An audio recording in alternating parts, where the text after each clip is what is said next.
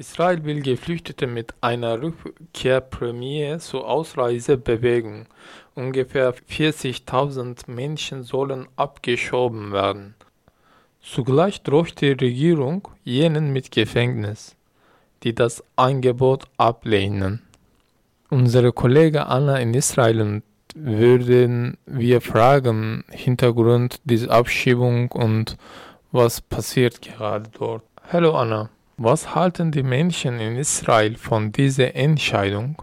So allgemein ist es natürlich schwer zu beantworten, aber was man sagen kann, ist, dass Netanyahu in den letzten Jahren eine sehr erfolgreiche Spaltungspolitik gemacht hat, wie wir sie auch aus Deutschland und Europa kennen, ähm, nämlich gerade unterprivilegierte Gruppen in Israel gegen Geflüchtete auszuspielen, Bekannt geworden sind gerade Proteste in Südtel Aviv, was ein sehr armer Stadtteil zum Beispiel ist.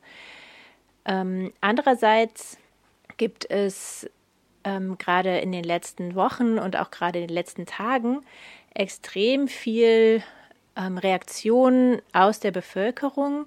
7500 Leute haben ähm, an die israelische Pilotengesellschaft geschrieben und sie dazu aufgerufen, die Kooperation bei den Deportationen zu verweigern. Und drei Piloten von der El Al haben das jetzt auch öffentlich getan, also haben öffentlich erklärt, dass sie sich nicht an Abschiebungen beteiligen werden. Es gibt eine Petition von einer Gruppe von Schuldirektorinnen. Es gab einen öffentlichen Brief von 35 Schriftstellern, also den bekannten Schriftstellern eigentlich aus Israel, ähm, an die Regierung. Was äh, da aber auch bemerkenswert ist, ist, dass Netanyahu vor ein paar Tagen auch auf diesen ähm, Brief reagiert hat und gesagt hat, dass er unter keinen Umständen ähm, von den Plänen ablassen wird und es als seine Mission sieht, sozusagen Geflüchtete aus Israel zu entfernen. Wie erleben es die Geflüchteten, vor allem die in Holot? Also was mir ähm, Leute aus den NGOs, die direkt mit den Geflüchteten arbeiten, äh, gesagt haben, ist, dass es zurzeit eine extreme Frustriertheit, starre Angst, Depression vor allem gibt innerhalb der geflüchteten Community. Ähm, die Leute sind total erschöpft. Es ist ja auch nicht so, dass das jetzt äh, von auf einmal so eine Politik über sie hereingebrochen ist, sondern sie leben eigentlich, seitdem sie da sind, unter extrem unsicheren und prekären Bedingungen in Israel. Und das ist jetzt so ein bisschen der Tropfen, der das äh, Glas zum Überlaufen bringt.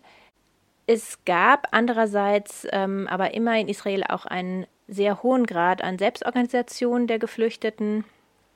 Ähm, der ist jetzt weniger geworden, weil das Innenministerium auch sehr gezielt versucht hat, diese Selbstorganisation zu unterbinden und die Solidarität unter Geflüchteten zu unterbinden, indem gerade führende Aktivistinnen zum Beispiel versucht wurden, ähm, nach Holot in das ähm, Abschiebegefängnis äh, abzu, abzuschieben, sozusagen, oder auch äh, überhaupt äh, zur Abschiebung oder zur freiwilligen Ausreise, wie es heißt, äh, zu drängen.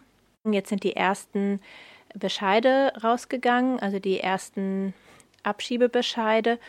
20 ähm, Stück und das betrifft alles Leute aus Holot. Also das sind auch die ersten, die versucht werden, ähm, loszuwerden. Ähm, andererseits gibt es aber immer noch sehr aktive Leute innerhalb der geflüchteten Community und gerade am Montag war eine sehr große Demo mit mehreren tausend Teilnehmern äh, vor der ruandischen Botschaft. Was wird dagegen unternommen? Also wie ich schon gesagt habe, es gibt ziemlich viele sehr aktive NGOs, die gerade Tag und Nacht eigentlich äh, ähm, gegen Widerstand leisten gegen diese Entscheidung des Knesset.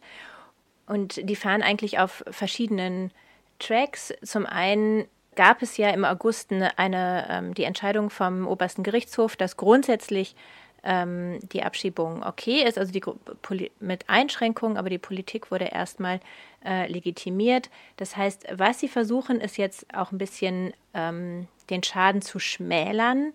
Ähm, also zum Beispiel die Physicians for Human Rights Israel äh, versuchen äh, zu verhindern, dass äh, Kranke äh, behinderte, alte äh, Leute, die ähm, natürlich zu den verwundbarsten Gruppen gehören, dass die abgeschoben werden.